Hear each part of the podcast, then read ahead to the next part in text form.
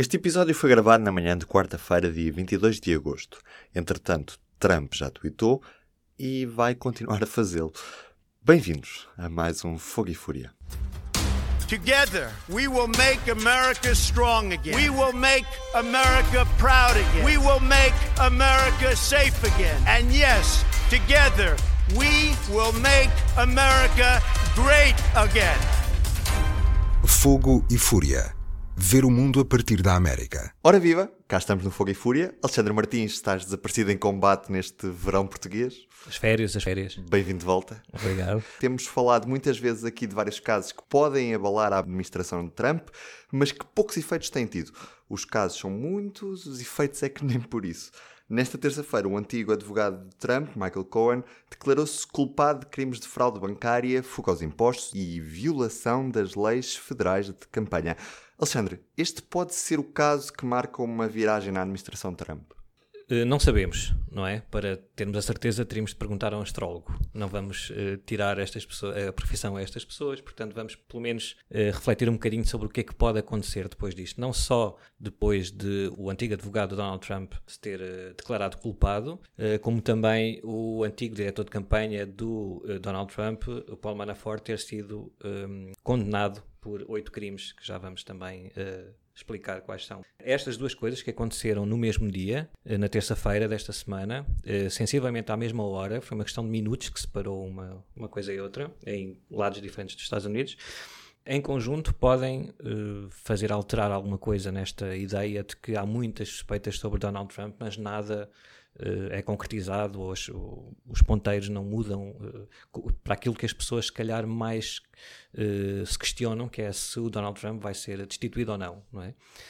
No caso do julgamento do Michael Cohen, ele declarou-se culpado de oito crimes federais e este caso está uh, diretamente relacionado com a investigação do Procurador Especial, Robert Mueller, sobre uh, a campanha eleitoral, se houve ou não conluio com os russos e, e, tentativa de bloqueio. E em que medida é que esta confissão vai fazer com que haja novidades nesta, nesta alegada interferência russa na investigação do Procurador Mueller?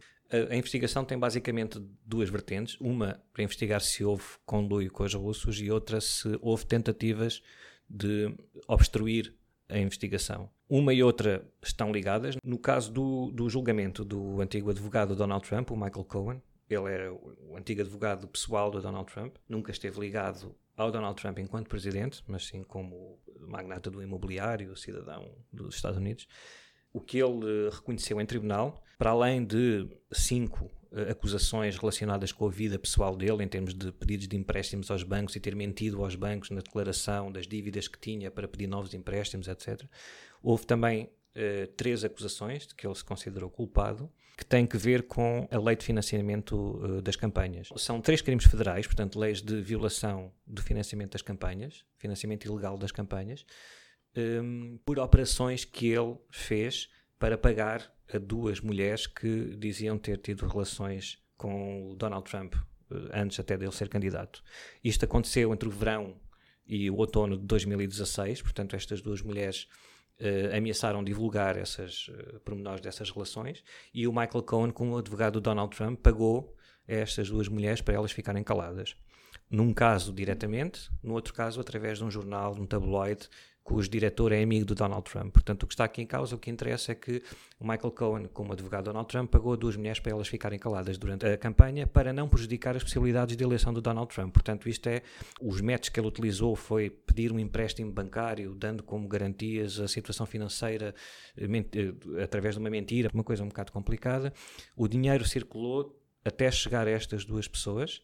Uh, da forma como o dinheiro circulou, é considerado um financiamento ilegal da campanha, porque o objetivo declarado do Michael Cohen era não prejudicar ou melhorar as hipóteses do candidato Donald Trump vir a ser eleito. Portanto, isso interferiu com o decorrer da campanha. A questão aqui é que ele agiu uh, até há alguns meses, pensava-se, a, a, versão oficial era que ele tinha agido uh, ele próprio, sem conhecimento de mais ninguém, para, como, como protetor do Donald Trump e advogado, só que ele, na sessão de, do julgamento desta semana, declarou-se culpado e disse que foi instruído pelo Donald Trump, então candidato Donald Trump, para fazer isto. Portanto, isto também, isto é gravíssimo para Donald Trump, porque se ele não fosse presidente em exercício neste momento, seria automaticamente uh, acusado e levado a tribunal para se tentar perceber se realmente uh, ele ordenou o advogado a fazer isto ou não. Isto pode abrir um processo de impeachment?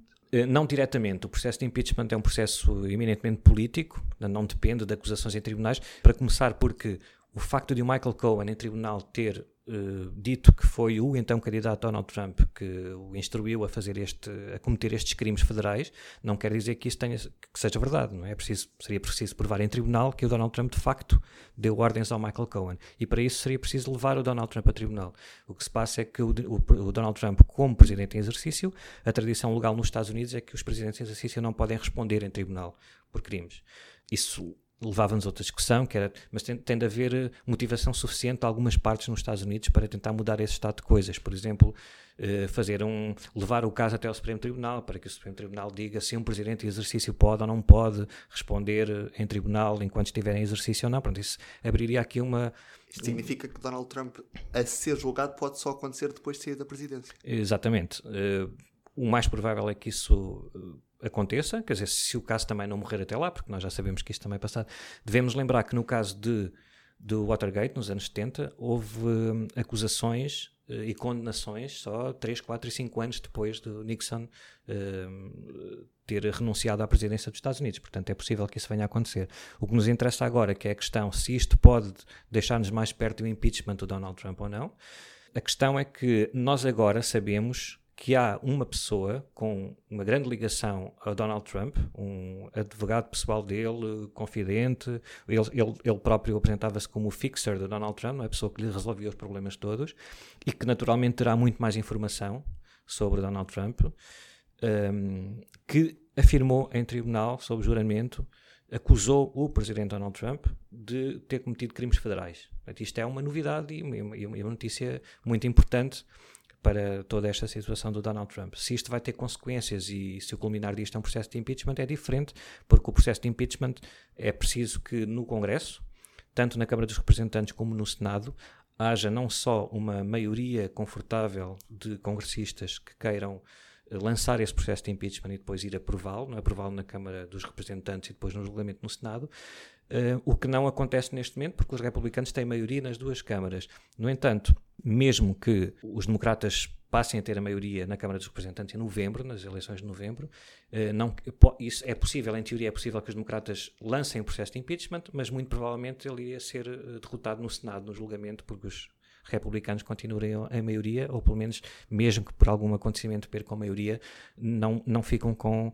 Os democratas não ficarão com 60 eh, senadores, que é o, que é o mínimo para se aprovar este tipo de, de processos. Portanto, não, é, uma, é uma questão muito sensível. Não, o facto de ele ser eh, suspeito, e agora não é só uma questão de ser suspeito, não, é, não são jornais que dizem alguma coisa que disse, não. Há uma pessoa que afirmou sob juramento em tribunal e acusou Donald Trump de ter cometido crimes federais. Isto, obviamente, é importante, isto, obviamente, quer dizer alguma coisa. Uh, o que temos de reter é que não quer dizer necessariamente que seja o início de um processo de impeachment. Isso é outra questão política que tem que ver com até o, o ambiente político atualmente nos Estados Unidos. Se nós se recuássemos 20 anos, 15, 20, 30 anos, ouvir dizer que há um uma pessoa muito próxima de um presidente que o acusa de ter cometido crimes eh, federais, talvez mudasse as coisas, talvez houvesse ambiente para que muitos eh, congressistas republicanos, mesmo uh, apoiantes do, do, do, presidente em exercício, pudessem pensar: bom, realmente uh, alguma coisa se passa de errado e precisamos de também contribuir para abrir ou apoiar um processo de impeachment. Neste caso, o que nós estamos a ver é que isso é muito difícil de acontecer, porque. Hum, as, as, eh, as fações, não é? tanto os, os, democratas como os republicanos, são, é uma oposição muito forte, não, não há ali a mínima hipótese de haver um, um acordo entre eles para... E mesmo a própria base eleitoral de Donald Trump vai manter-se fiel ao presidente? Sim, sim, porque o que nós temos de perceber, lá está, o, como este processo é eminentemente político, o do, do impeachment, os congressistas também, isto não é nada maquiavélico nem nada, é natural que os políticos também, os congressistas queiram sentir o pulso do, do, dos eleitores, não é? Não vão lançar um processo de impeachment se sentirem que a maioria dos americanos estão contra o processo de impeachment, por exemplo, há ali condições específicas para que isso possa acontecer. Neste caso, o que o presidente Trump tem feito, diferente de outros presidentes, é que ele é um presidente candidato, não é? Ele está constantemente a fazer eh, comícios que é uma coisa que, que os outros presidentes não, não, não, faziam nas últimas décadas, pelo menos. Uh, ainda no, no, mesmo dia em que Michael Cohen se declarou culpado de alguns crimes e o Paulo Manafort foi acusado de outros, ele estava a dar um comício, não é? Portanto, aí há uma oportunidade também dos, dos seus apoiantes poderem uh, dizer que estão com ele, mostrarem ao Congresso e mostrar a outros americanos que uh, a ideia de que o Donald Trump deve ser alvo de um processo de impeachment não é assim tão consensual. Não? É? Ele tem evitado falar deste tema ou não? Eu não, não, não tem falado, pelo menos isto aconteceu há muito poucas horas, não é? Em relação ao que nós estamos aqui a falar, mas ele, pelo menos, não tem dito as coisas que costuma dizer noutras situações, não é? Porque é sinal de que isto é realmente grave e que é preciso ter um bocado mais cuidado a lidar com isto. Em relação ao Paul Manafort, o antigo diretor de campanha dele que foi condenado, ele tentou distanciar-se, distanciou-se, disse que é uma pena este, estas acusações, mas isto foi, foram uh, condenações por crimes que ele cometeu na vida dele. Uh, pronto, ele distanciou-se do Paul Manafort. Do Michael Cohen não há nenhuma declaração em relação ao seu advogado. É um processo muito mais sensível. Apesar de o Paul Manafort ter sido o condenado, uh, ainda não conheço a sentença, mas foi condenado por oito crimes também de evasão fiscal, de, de fraude bancária, etc. Eh, ele foi condenado e, o Michael Cohen apenas se declarou culpado. No entanto, o, caso do Michael Cohen é muito mais sensível para a presidência de Donald Trump. Para além de ele ser um amigo e confidente de longa data e, e advogado de Donald Trump, portanto, pode ter muito mais segredos sobre Donald Trump do que o Paul Manafort. O caso do Michael Cohen está diretamente ligado à, à investigação do Robert Mueller por uh, obstrução e, e, e conluio com, com, a Rússia. Que ganha agora um novo fogo. Que ganha um novo fogo. Uh, nunca perdeu o fogo, quer dizer, isto no, no fundo é se nós quisermos olhar para o, os Estados Unidos como olhávamos há 20 ou 30 anos, quer dizer, sem, sem as redes sociais, sem a possibilidade de as pessoas uh, transmitirem a sua opinião de forma às vezes tão violenta, tão, tão uh, como se diz agora, sem ligar ao que é que, é, o que, é que são factos ou não, não é? Os, como dizia Kellyanne Conway do, do, da Casa Branca, os factos alternativos, não é? Agora todos têm as suas verdades. Um, a tese do Donald Trump, de defesa dele, tem sido uh, que toda a gente conhece, a descredibilizar a investigação de Robert Mueller, dizer que aquilo é uma caça às bruxas, não tem consistência nenhuma, uh, é só uma perda de tempo e, devia acabar. Um, ehm, com esta condenação, portanto, nós temos de lembrar que não é o Robert Mueller, não é o procurador que está a condenar nem a julgar estas pessoas, nem o Michael Cohen, nem o Paul Manafort, é? São outros procuradores federais, outros juízes que não têm diretamente que ver com a investigação da Rússia. Ao condenarem o Paul Manafort e terem conseguido uma admissão de culpa deste calibre, em que inclusivamente implica o, o, então candidato Donald Trump como tendo cometido crimes federais, eh, é um sinal de que a investigação de Robert Mueller é tudo menos pouco consistente e também não é uma caça às bruxas, porque então daqui a bocado está toda a gente metida nesta campanha contra Donald Trump, mas toda a gente mesmo. Portanto, não é possível e esta, isto para quem se interessa por estas coisas e para quem tenta olhar para isto, para todo este caso de Donald Trump com alguma imparcialidade e devo lembrar que não é preciso ser jornalista para ser imparcial. Muita gente agora vai dizer, os jornalistas não são nada imparciais e tal. Mas não é preciso, o que eu digo é que não é preciso ser uh, até admirador do Donald Trump, da forma dele, para reconhecer, espera aí, uh, se calhar há aqui alguma coisa, não é?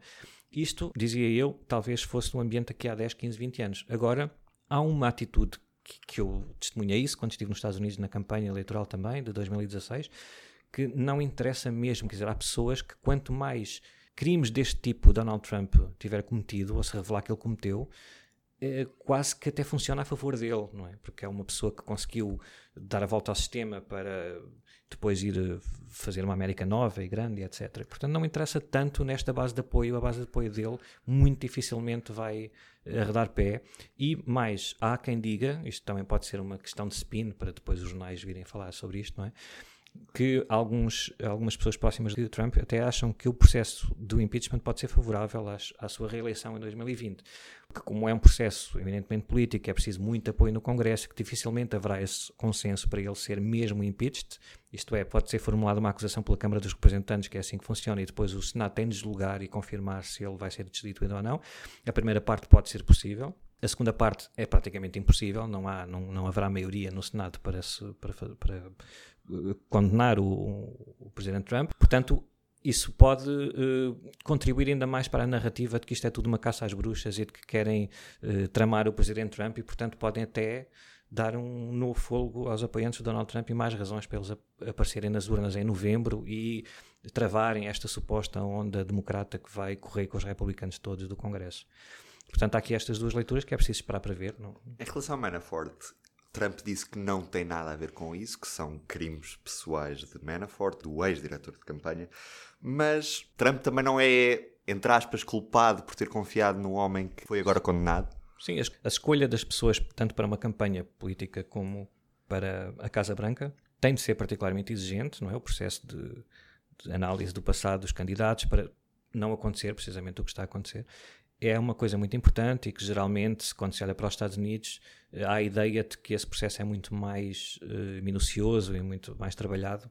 No caso da campanha de Donald Trump, claramente, começando por ele, nunca houve assim uma grande preocupação de selar um, as pessoas que a, campanha ou a Casa Branca e, e, deixar de fora todos os possíveis as possíveis polémicas dessas pessoas ou até possíveis crimes. Dizer, o próprio Donald Trump, grande parte da vitória dele e da campanha dele é uh, ele salientando coisas uh, pouco uh, ou bastante polémicas que, que, fez anteriormente. Não, não foi uma preocupação do, do, candidato Trump nem do presidente Trump. Dito isto, se houvesse alguma, se podemos dizer se ele não pode ser considerado culpado, pode, lá está, para o mesmo segmento da população que olha para isto de uma forma mais independente e, e, de qualquer maneira sendo sempre uma análise política, não é? Nós podemos, os, os, os, eleitores americanos podem chegar às urnas em novembro para as eleições intercalares ou em 2020 para as eleições eh, para, para a Casa Branca, fazendo esse julgamento político. Então ele não ele rodeou-se de pessoas criminosas e cometeram todos os crimes de crime, eh, todos os tipos de crimes horríveis. Não vou querer continuar a apoiar esta pessoa e portanto não vou votar nele. Tirando isso, ele não pode ser ob objetivamente condenado nem em termos jurídicos nem nada, por crimes que, o, neste caso, o Paulo Manafort cometeu na sua qualidade, de um, conselheiro do presidente ucraniano Viktor Yanukovych pró-russo. Foi o que nós estamos a falar é disso, uma vida que ele tinha anterior a, a ser, ter sido diretor de campanha do Donald Trump, que foi que ajudou Viktor Yanukovych a ser eleito na Ucrânia. E, hum, e basicamente o que ele foi acusado foi de. Houve um, um, advogado, um, um dos procuradores que resumiu bem o caso, que é basicamente o caso do Paulo Manafort é mentiu para Uh, ganhar dinheiro e voltou a mentir quando precisava de ganhar dinheiro, quando já não tinha outro dinheiro. Portanto, é uma vida de mentiras mas isso é uma questão dele. De facto, o Donald Trump aí tem razão, é uma, é uma questão pessoal do Paul Manafort. No entanto, todas estas acusações contra o Paul Manafort dificilmente teriam existido sem o processo do Robert Mueller, porque foi quando a equipa do Robert Mueller começou a investigar o Donald Trump e principalmente todas as pessoas à volta do Donald Trump, que todas estas questões do Michael Cohen, do Paul Manafort e outros, uh, Rick Gates, que foi o adjunto do Paul Manafort, também já se deu como culpado e está a, está a colaborar com as investigações. Todas estas pessoas, estas coisas só têm sabido por causa da investigação do Robert Mueller. Portanto, não tem que ver diretamente nem com as suspeitas de conluio com a Rússia, nem com o Donald Trump, é com o Paul Manafort, mas de qualquer maneira, obviamente que as coisas estão ligadas. Não?